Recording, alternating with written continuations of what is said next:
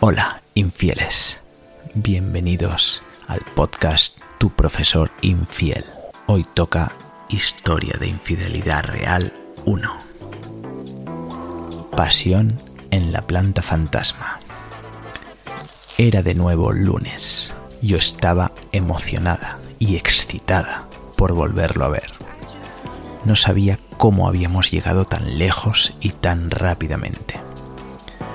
Desde que había entrado a trabajar en esa empresa, siempre me había parecido un tipo muy interesante.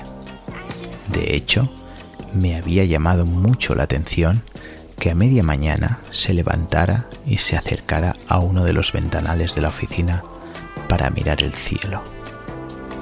Yo, desde mi puesto, podía captar su espíritu soñador, y esto me hacía tener curiosidad por conocerlo más allá del simple saludo que nos habíamos cruzado por los pasillos.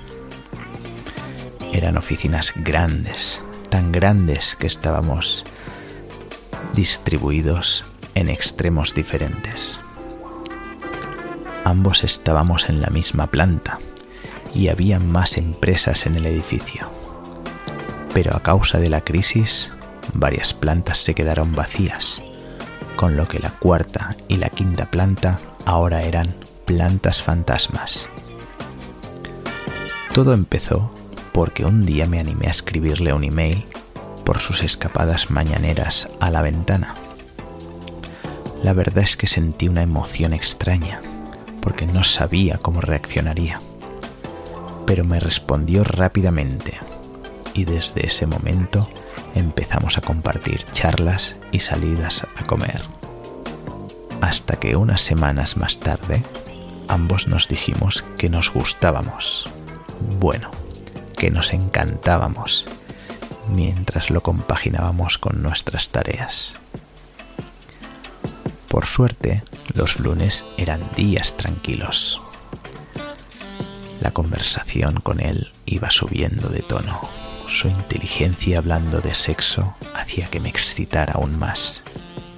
Estaba bastante caliente y él lo sabía e iba jugando a incrementarme la temperatura con cada frase y con cada pregunta que me hacía.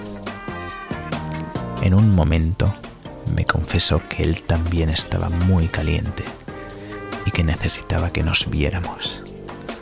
No le puse ningún impedimento, ya que mis ganas me superaban. Pero no sabía dónde podíamos vernos a escondidas, y más aún en horario laboral. Pero tuvo una brillante idea. Me sugirió vernos en la planta fantasma, y acepté teníamos el pasillo donde estaban los ascensores alejado de las escaleras. Sabíamos que nadie paraba en esa planta, ya que no había ninguna oficina, a menos que se equivocaran al apretar el botón del ascensor. Era un riesgo relativamente bajo que decidimos asumir. Él fue primero al baño y al cabo de dos minutos yo bajé por las escaleras hacia la planta a esperarlo. Nos miramos, nos sonreímos, acercamos nuestras manos y acercamos nuestras cabezas. Empecé a besarlo apasionadamente mientras nos apoyamos de pie en la pared. Qué bien besaba. Mi excitación se iba incrementando mientras sus manos pasaron de abrazarme la espalda a deslizarse por mi pelo hasta llegar a la cabeza. Eso me ponía mil. Mis manos acariciaban su cara mientras me besaba. De pronto tuve la necesidad de tocarle el pantalón y comprobar que la excitación era bien palpable. Sin dejarnos de besar, tuve la habilidad de bajarle la cremallera del pantalón e introducir mi mano. Le aparté el slip y noté el calor y la dureza de su miembro lo empecé a acariciar de forma suave y luego de manera contundente. Mismo modo, él también aprovechó y deslizó sus manos hasta mi trasero, apretando bien fuerte mis nalgas, lo que me volvió loca. Mantuvo una mano ahí, pero con la otra fue muy habilidoso y supo deslizarse por debajo de mi jersey y mi sujetador. Empezó a acariciarme un pecho y luego el otro, mientras jugaba con las puntas tan salientes por la excitación. Estuvimos así al menos diez minutos que pasaron volando.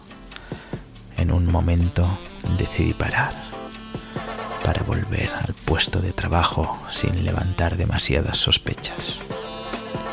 Ambos estábamos con la cara bien sonrojada. Un último y breve beso apasionado de despedida antes de volver a nuestros puestos. Todo bajo control, ninguna sospecha. En aquel momento tuve el presentimiento de que aquello se volvería a repetir muy pronto.